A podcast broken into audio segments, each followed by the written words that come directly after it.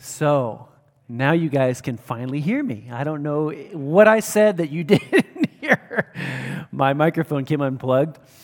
Um, anyways, welcome to church. Welcome to church. We're in the middle of a series called Relationship Wise. We're talking about uh, about relationships, applying God's wisdom to our relationships, and so looking forward to, uh, to launching into a very special topic for today. I want to just remind us all before we get going. Uh, the last couple weeks, we've been talking uh, or announcing that we're very, very uh, shortly, we're going to be starting with our micro campuses again. So, in other words, we're going to emerge out of this lockdown phase and, and begin gathering again as a church. And I cannot wait for that moment for we can start seeing each other's faces. I'm seeing everybody's faces here, and, and I, I like seeing their faces, but I want to see some other faces for once. and so we're looking forward to seeing your faces uh, again. Now, it's going to be a format where we're going to have several different uh, church services. We are going to have uh, a live uh, opportunity for us to gather as, a, as an English speaking community. Looking forward to that. But one thing I will announce here today is that even though we don't have the f- final date set, it's going to be sometime in March, but on the 14th of March, my good friend, our good friend, good friends of our family, uh, Freimut Haverkamp uh, from Hillsong Church Germany is going to be here again with us uh, on the 14th of March. So looking forward to that, having, uh, having him with us and just speaking into the life of our church.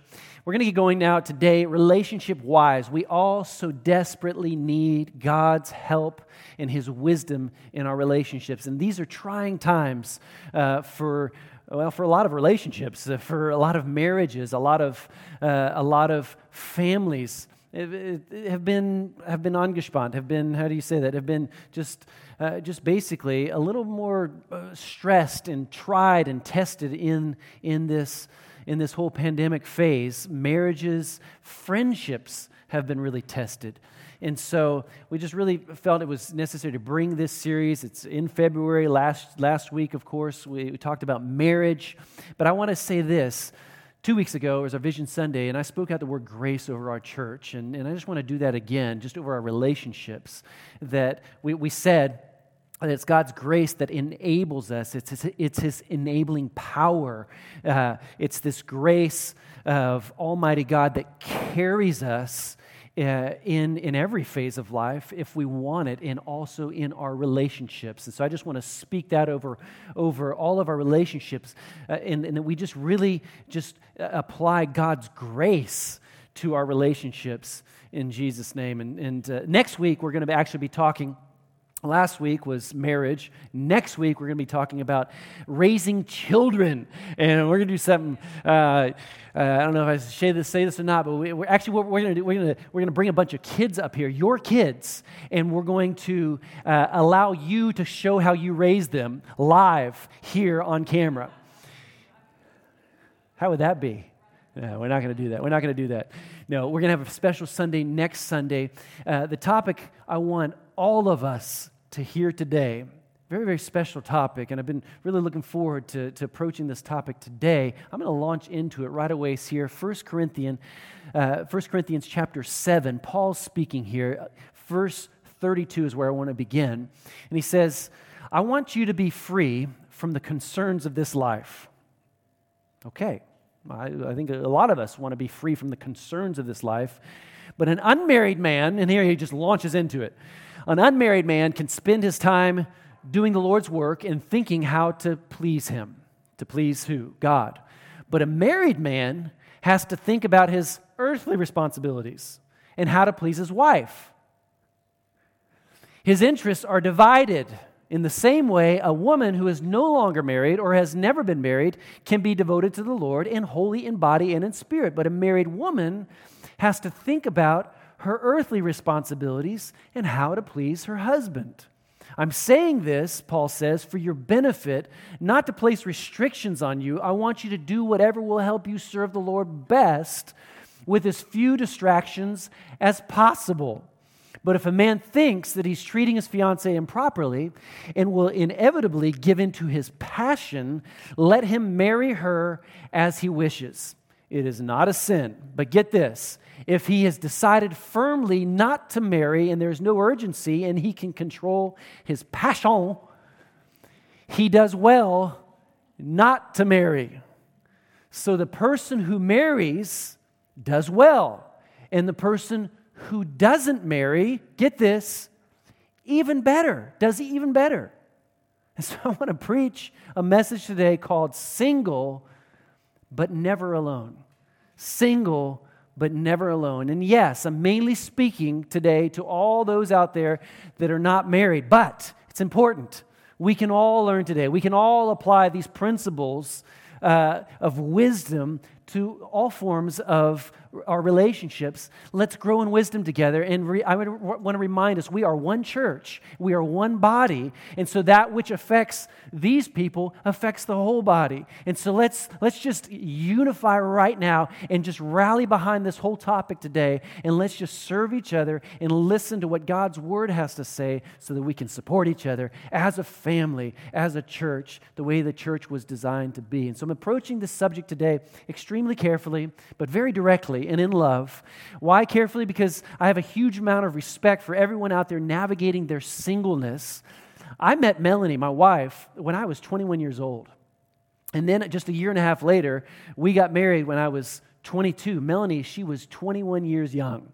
And that's, that's my story. So, uh, it, I, it, part of my story is not years and years and years of, of being single. Now, I will say this, and I, I, I haven't mentioned this very often over the years. But I did make a very conscious decision when I was 18 years of age. I got out of a not so good relationship with my girlfriend, and, and I made a conscious decision that 18, think of that. 18, I was in my glory days, so to say. I mean, you think I'm fit now and you think it looks like I'm pretty fit and full of muscles. Well, you should have seen me then. And I was in my glory days and I had long, dark, curly hair. I mean, come on. And so at, at this point in my life, 18 years of age, to say, and I, I'm, this was a conscious decision, I wanted nothing to do with girls. I really didn't. And it was a, it was a God led decision. And so for two and a half, almost three years, I focused on drawing close to God in, in a relationship with His Son, Jesus Christ. And that was the foundation that I built my life on in this phase. And then all of a sudden, I became a Melanie magnet. And more about that here in just a few minutes.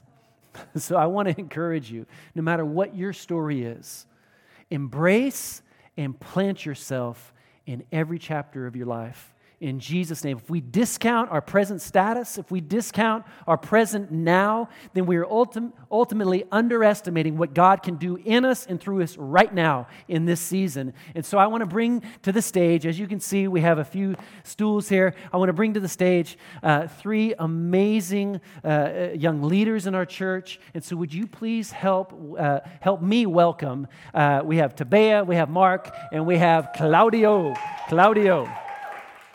Come on up here.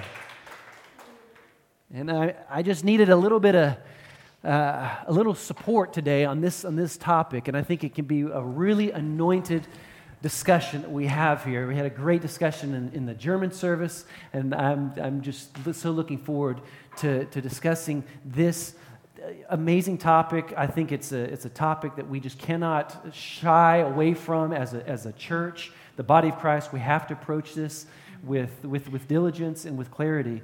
And, and so, just real quick, so we get going. Mark, why don't you introduce, what's your name? Hi, Mark, thank you. introduce yourself, maybe say how old you are, and how long you've been a part of this church. Um, I'm 47, and I think I've been a part um, for about 20 years. 20 years. 20 Married years. and two kids. Married and two kids. Okay. Wow. I'm Tabea. I'm 20 years younger, so I'm 27, and I've been part of this church for 11 years now. I'm Claudio, and I'm 29. I've been part of this church since we started in Freiburg, which was about 2015. About six years six ago. ago. Yeah. Something. Okay. Yeah. yeah. And I still, I, I, said this in the jury. I still remember the first time I saw Claudio uh, playing playing guitar at the front of the church, and I was like, "That's a cool, cool looking guy." Yeah, yeah. yeah. All right. Okay, we're going to launch right into this. And uh, like I said, I, I, just wanted their their perspective. As you heard, Mark, married, not married, not married. Um, and actually, I, I want to launch into it with you, uh, Claudio. And you guys are prepared. We've I've, sent you a few questions and this and that. Just, but I want you to speak out of your heart here. I want, to ask, I want to start with this question: How would you, Claudio, how would you define the word single, uh, the way that the world would view the word single, and and how do you think that God views the word single? Yeah, I think that's an important one. Um, for me, it seems like in culture, um, being single is everyone who's not involved in any kind of romantic relationship. That can be marriage, but it can also be just any long term dating. Um, while I think that God sees it a little bit differently, um, I think there, for Him, it's either marriage, which means you have a covenant with another person, or you don't. Mm-hmm. Yeah. And um, but I'm afraid in today's culture we tend to fall on one side of the spectrum or the other. So we either think, well, being single means being lonely, being desperate, to um, wait that this season is hopefully soon over, and maybe you're wondering, mm, there might be something wrong with me. Or on the other side of the spectrum, um, you're just single by choice, and um, actually there's nothing wrong with you, but there might be something wrong with all the other guys around you. Who knows? and definitely neither one um, of them is really healthy. Um, I'm sure that singles are not intended to be less happy, and mm. definitely not less of a person. Mm. singleness it's not all about finding your better half, your soulmate, yeah. because I think life is not about yeah. finding that. It's about knowing God. It's about knowing God's purpose for your life. And by the way, I think that takes away a lot of pressure um, of dating. it makes it so much easier. Mm. And then if you find, find yourself on the other side of the spectrum, singleness is not about just finding yourself, about self fulfillment, because again, I don't think life is about that. Hmm. If you find God, if you find your purpose, you will ultimately always live a life that serves others. Hmm. And um, I think that applies both to married people hmm. and to single. Mm, that's so good. Mm-hmm. Man, your English is amazing.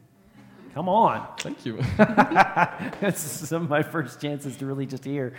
Uh, but that's not the focus. That was amazing what you said. I was just like, I was having a hard time focusing on what you're actually saying. Uh, Tabea. Tabea.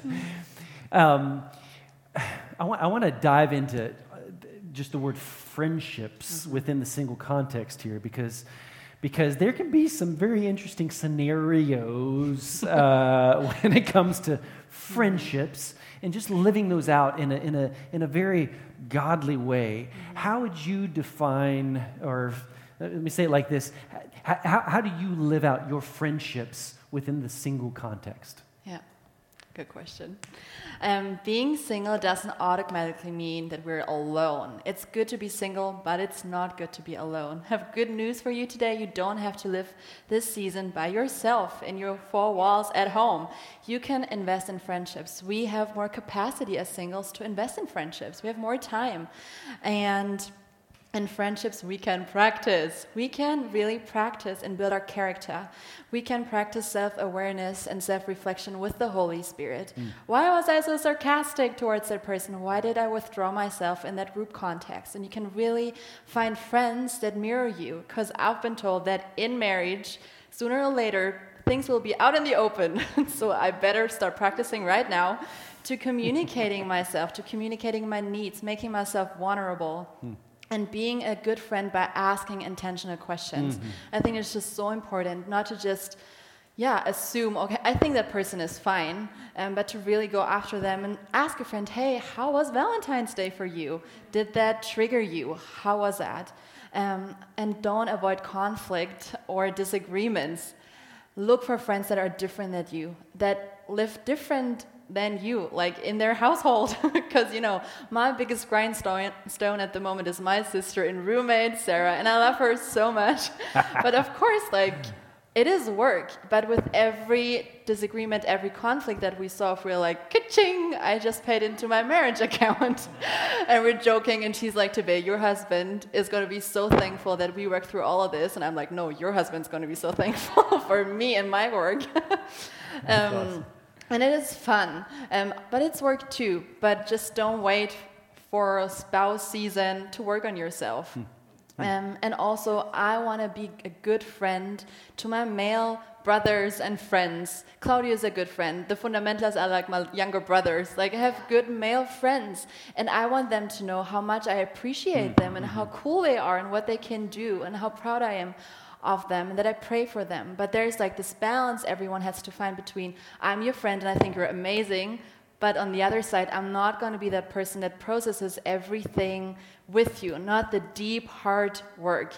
I'm not going to process pain with you, like deep pain or like future dreams. That can happen in group context. We, we I experienced that, like around a table in a living room, someone would mm-hmm. open up and share, "Hey, this is this is kind of tough for me at the moment," and people would jump in and encourage that person. But it's not like that 101 I have a need and I'm going to one person of the opposite sex and kind of expecting them to meet my need. Mm. And we all have that need of mm-hmm. connection and intimacy and that longing for another person, and that is God given. He created us that way. Mm-hmm. But I'm just asking you, why are you going to the opposite mm-hmm. sex? Mm-hmm. Is it because you get attention uh, quicker than like going to mm-hmm. your girlfriends?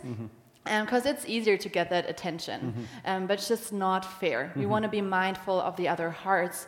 Of course, if you have attention of pursuing a relationship, that's something completely different. But if you want to remain friends, then be careful what you talk to them about.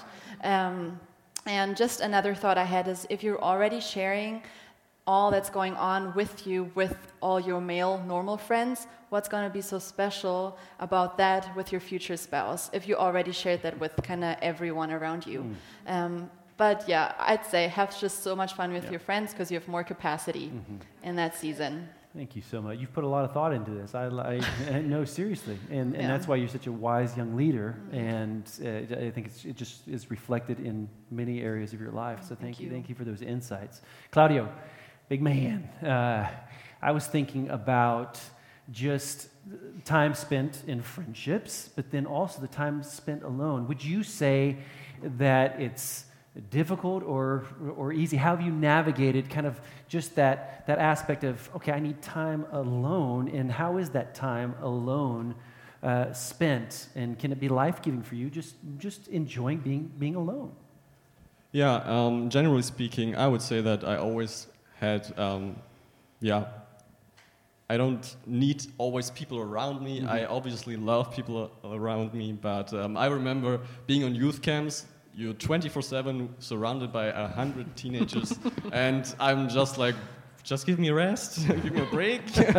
and people might come up to me and say, hey, Claudio, are you okay? And I'm like, yeah, maybe if you leave me alone for 10 minutes.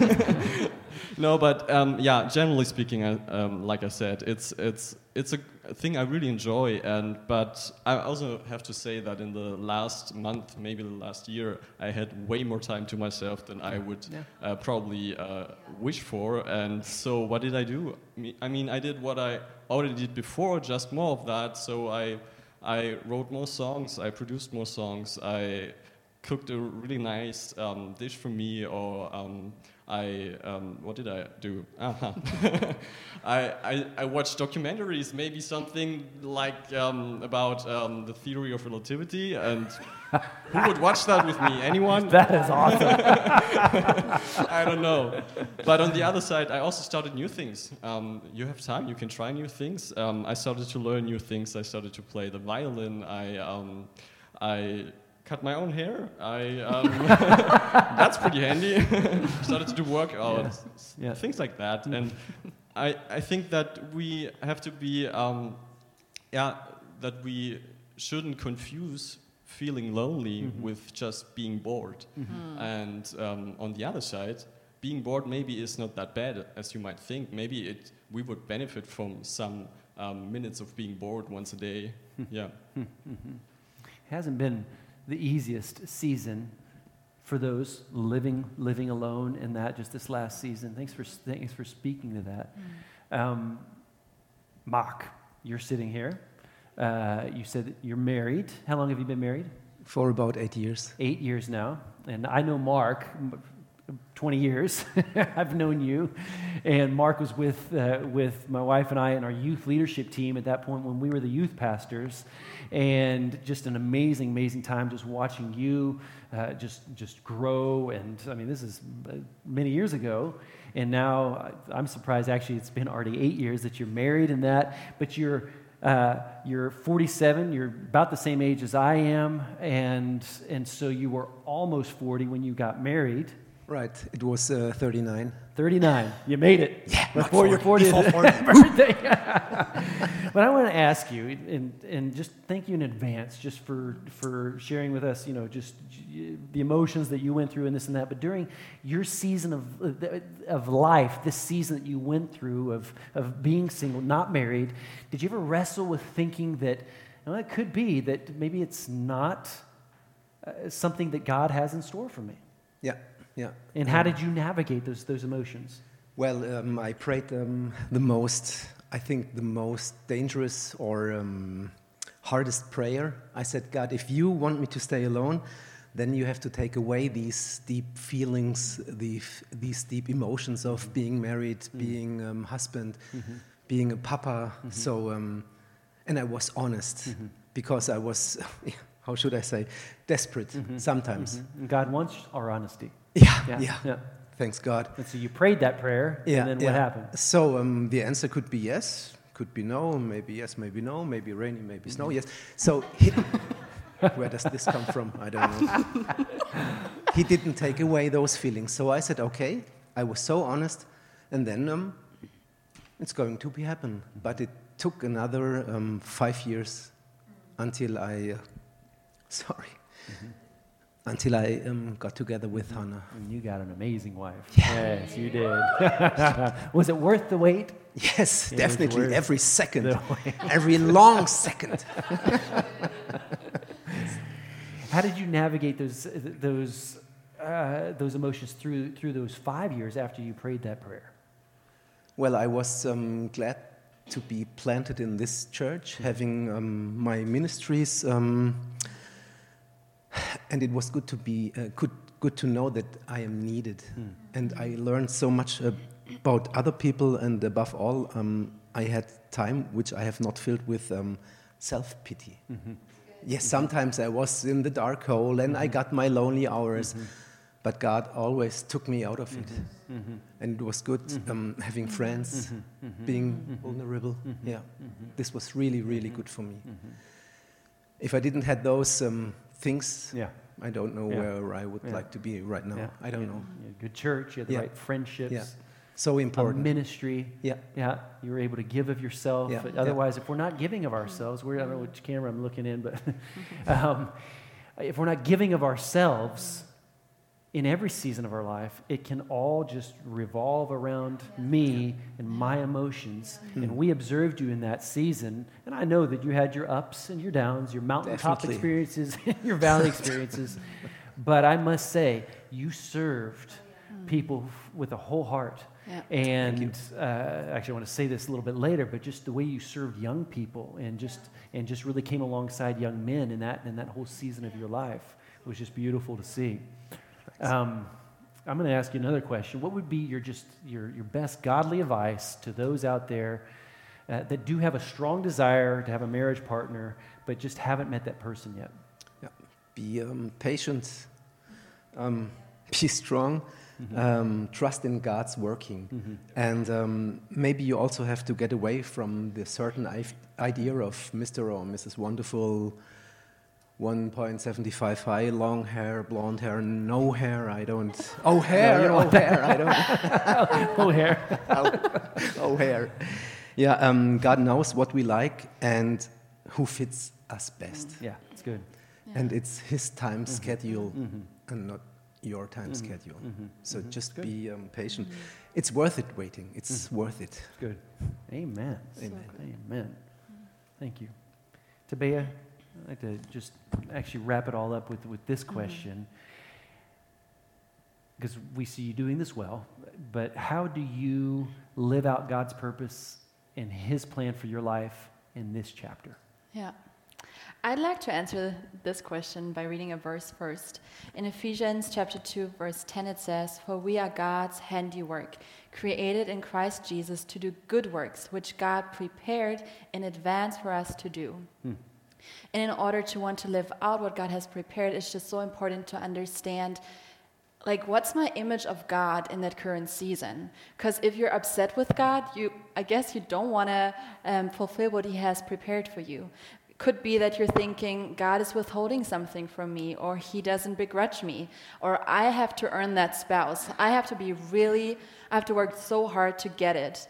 Um, but if we see it that way, we won't accept the gift that God really wants to give us in that season. Mm. And what we're going to do is like, God, this is, oh no, I have like paint, painting, painting setting on, okay.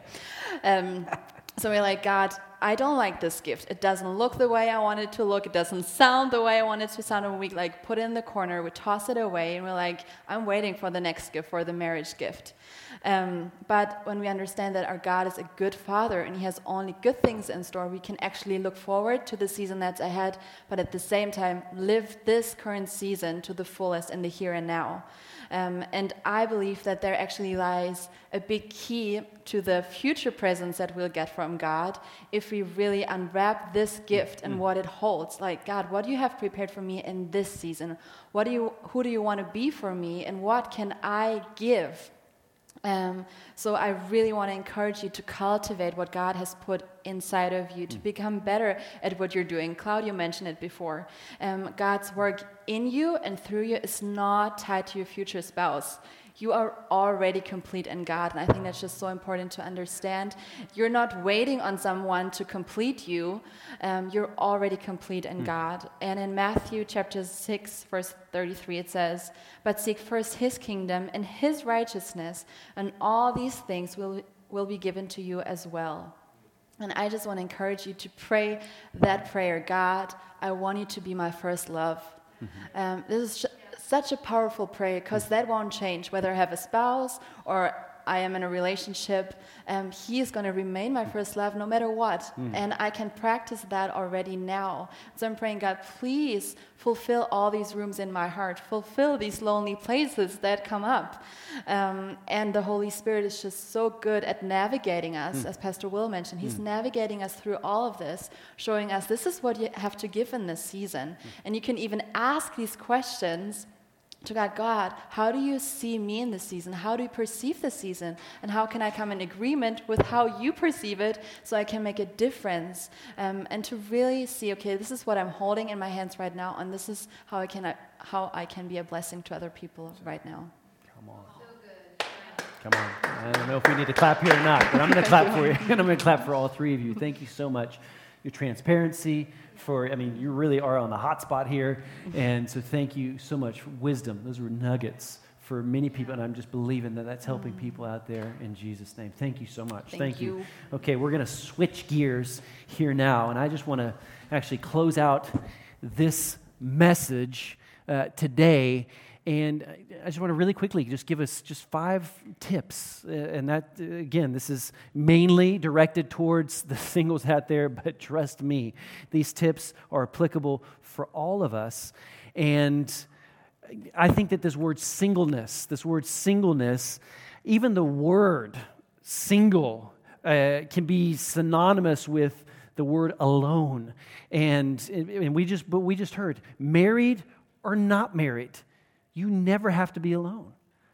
It, it's, it's either it's this chapter or it's this chapter, or maybe it's all the chapters of your life where, where, where it's married or, or, or not married, but never alone. Uh, Jesus said, Hebrews chapter 13, never will I leave you, never will I forsake you. And, and maybe you're sitting there thinking, okay, well, I watched the message last week about marriage, and, and Pastor Al my father-in-law he brought this example of a, of a lock a little lock and then a key. And, and, and so where's my key that completes me that helps that helps unlock me? Now, i want you to know that you are complete right there where you're at. I want you to see yourself as a combination lock. And so so god knows exactly. So you're just you're you're complete in and of itself. And it's those that are married. God has designed it. It's a miracle. That's why God's word speaks about marriage as a miracle where the two become one. And so you're a combination lock. So not one is of, is of uh, lesser value. You're not, com- you're not not complete. Did I say that right? You're not not complete just because you're not married.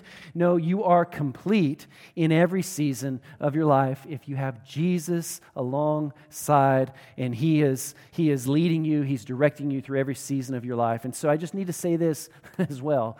Being married is not everything. it is not this and all that. It, it, it married uh, to be married is is well, let me just say it like this. I don't know if you know how to spell the word marriage, but you spell it like this it's W O R K. Okay? Marriage, marriage is a lot of work. And, and so let me just ask you a question. If you're single today, what are you doing this afternoon? Anything you want. You can do anything you want. You don't have to be concerned about what others are expecting of you or whatever. You are, you're, we heard it. 1 Corinthians chapter, chapter 7, Paul talks, he said, basically, you can focus on whatever you need to focus on. And so there, there are these advantages, there are disadvantages to whatever, whatever chapter you might find yourself in. Paul talked about it, Jesus even talked about it, Matthew chapter 19. And they wouldn't encourage us to not get married. And actually, there's a strong encouragement not to get married. They wouldn't encourage us if married to, or being married was all that. And so here are quickly five points for us how to live single but never alone. Number one, don't believe that single means second best. Don't believe that single means second best. It's a lie. It's not the way that God sees it. We heard it. I'm actually just underscoring some things that we already talked about. There, but there's so much pressure from friends out there, from, from family. Well, when are you going to meet the right one? Well, uh, well, uh, what about that one? And everybody has ideas for your next step. Well, don't, don't try to always live in the next step and always longing for the next step. Be planted in right now. Being single does not mean being second best. Loneliness is always going to lie to us. That's why we have to we have to see to it that the Holy Spirit, God himself, he removes that singleness. He drives it out with his presence. And because uh, loneliness, if we get into that state, it's always going to lie to us. When you're lonely, the loneliness will, will misconstrue the facts. Don't believe the lies. For instance, if I would just get married, if I would just have someone that would solve all my problems, that is not true. believe me. When you get married, you got you got a little little more as far as problems are concerned. Can I get an amen from the marrieds out there? Okay. No.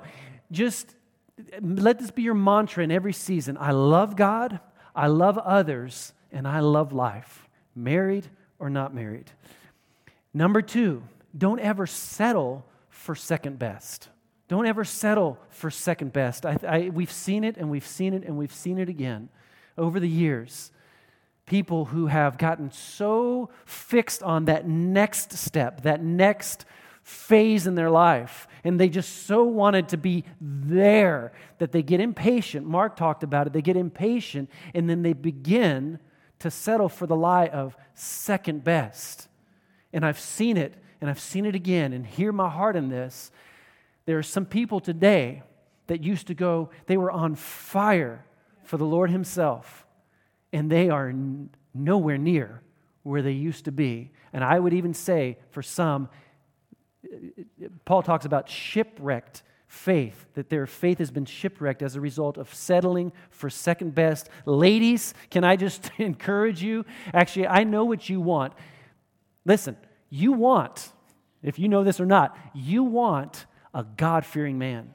Okay? You're like, mm, yeah, but is he good looking? You want a God fearing man. I don't want him to look like you, Pastor Will. Okay, well, you want a God fearing man. Joshua, I was thinking about this in my preparation. This, this verse just came up in my heart. Joshua speaking here to the Israelites. He says, if you, refuse to, if you refuse to serve the Lord, then choose today whom you will serve.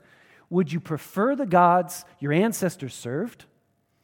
But as for me, this is a godly man, get this. As for me and my family, we will serve the Lord. That's the kind of man you want. I'm telling you, that's the kind of man you want. That is the sexiest man you're ever going to find. I'm telling you. Trust me, it's the most uh, attractive attribute. Why? Because God placed that on the inside of you. You want a God fearing man that loves God from his whole heart. It's undivided. And he puts God first in everything. Men out there, I want to tell you what you want. You want a godly woman. Yeah, well, is she going to have a good figure? You want a godly woman. Make that your first priority. God's going to see to it that you get what you need for your situation. You want a godly woman. Trust me, it's the most attractive thing. You do not want a woman that you can't trust. Proverbs says it like this, chapter 5. Solomon speaking, he says, My son, pay attention to my wisdom. Listen carefully to my wise counsel. Relationship wise. The lips of an immoral woman are as sweet as honey and her mouth is smoother than oil.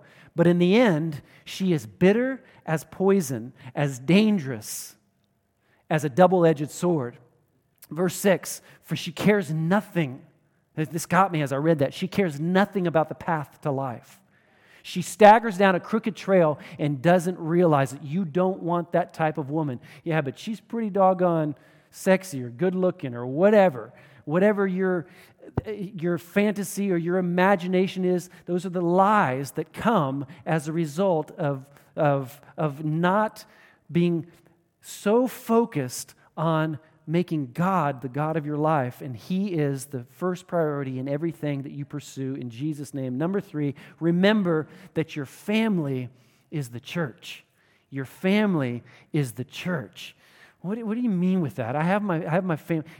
I mean, you still have your family, but your family is the church. That means there's so there's a lot of dysfunction in this world and a lot of you have maybe experienced a lot of dysfunction within your families and god has brought something into being and it's called the family of god it's called the family the body of christ and so if you are if you're a child of god you are part of his family and god places each and every one of us into the family. And it's so important that you recognize that because you're going to get from the family those friendships, those relationships, even from some grandmas, maybe within this church. You're going to get what you need to sustain you in every chapter, in every phase of your life. Psalm says it like this, uh, chapter 68.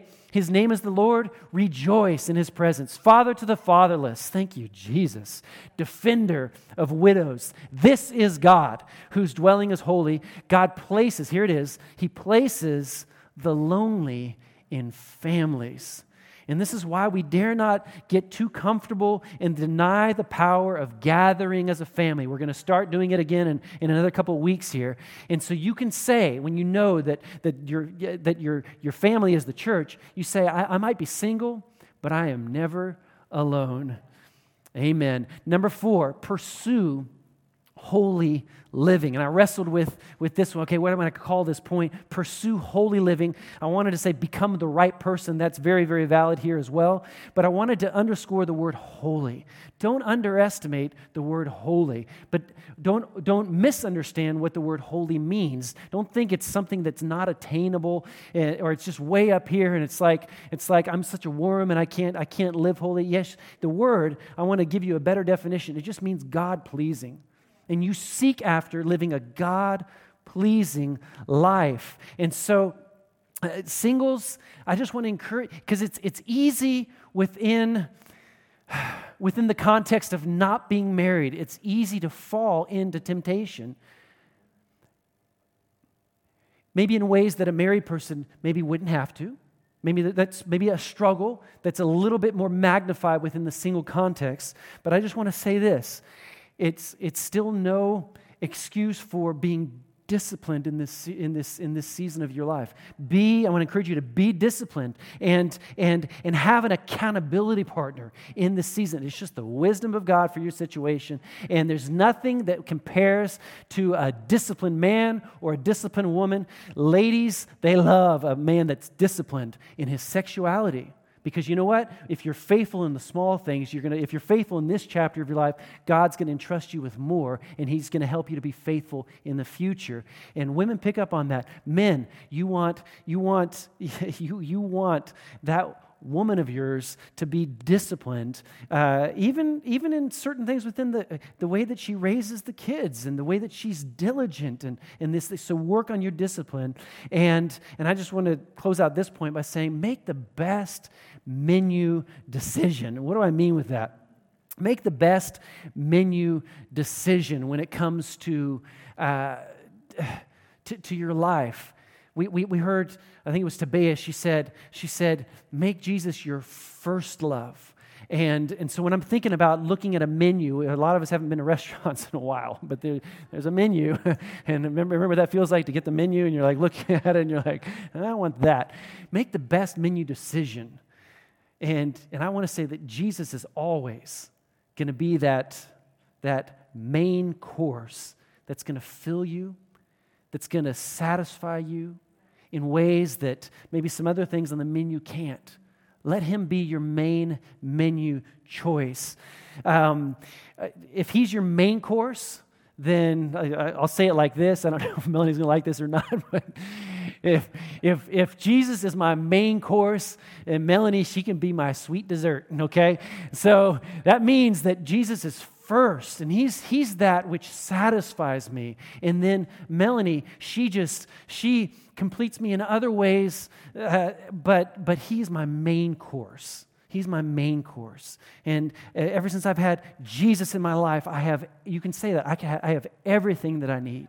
I have everything that I need. Number five, closing with this point, don't underestimate what it means to fill your life with purpose. Fill your life with purpose. We heard from Mark in this phase, in this chapter of his life, that he recognized the, the, the, the wisdom of serving others, of making a difference in every chapter, in every season.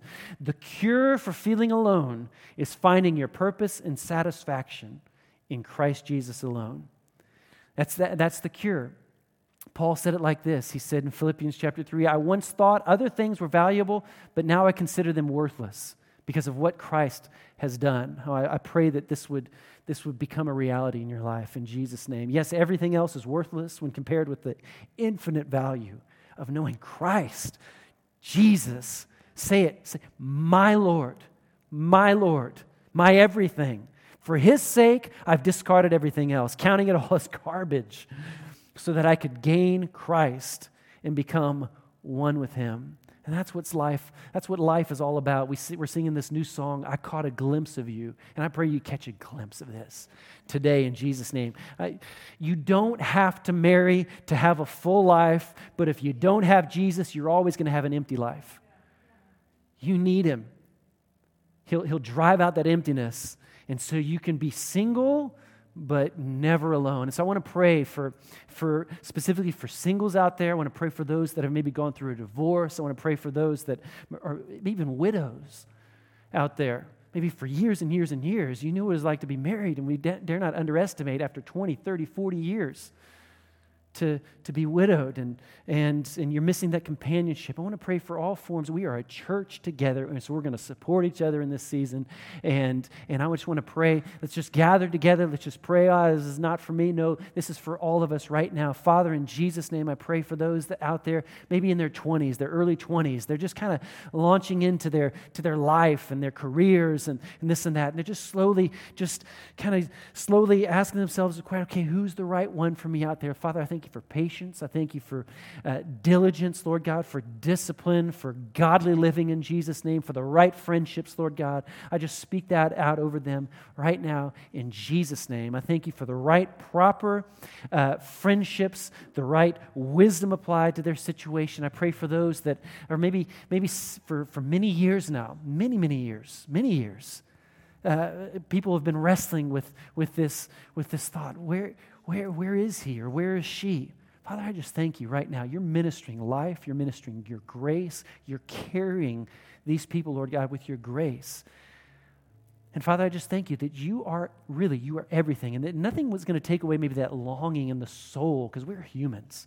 So I just want to speak to that. Don't think that you're, that you're not godly because you, you, you have this longing. Well, if we heard from Mark, if that longing is there, then God's grace is going to give you enough patience in this season, to be planted in this season, but, but, but to, to, to, to view things in a healthy way and to be patient in Jesus' name. I just speak that over you. And for those out there that have maybe been through a divorce, uh, or living maybe separated. Maybe those, those relationships are, have, have been so strained for so long. Maybe there has been a divorce and, and you, you feel hopeless for, for maybe a new chance at, at a relationship. In Jesus' name, I, I first pray for a, for a, a, I pray for a redemption story. I pray for, for just for doing a deep work and healing those things, Lord God, in those people out there right now in Jesus' name. And I just thank you, Lord God, Lord, for those that and this might be you, that there's a grace over your life and an anointing to live single. We heard it from Paul. Jesus spoke to it. It's, it's, a, it's a biblical thing. And so don't, don't disregard that.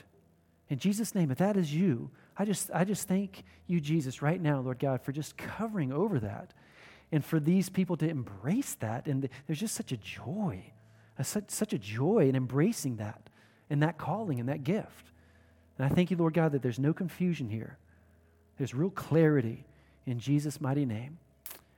Thank you, Father.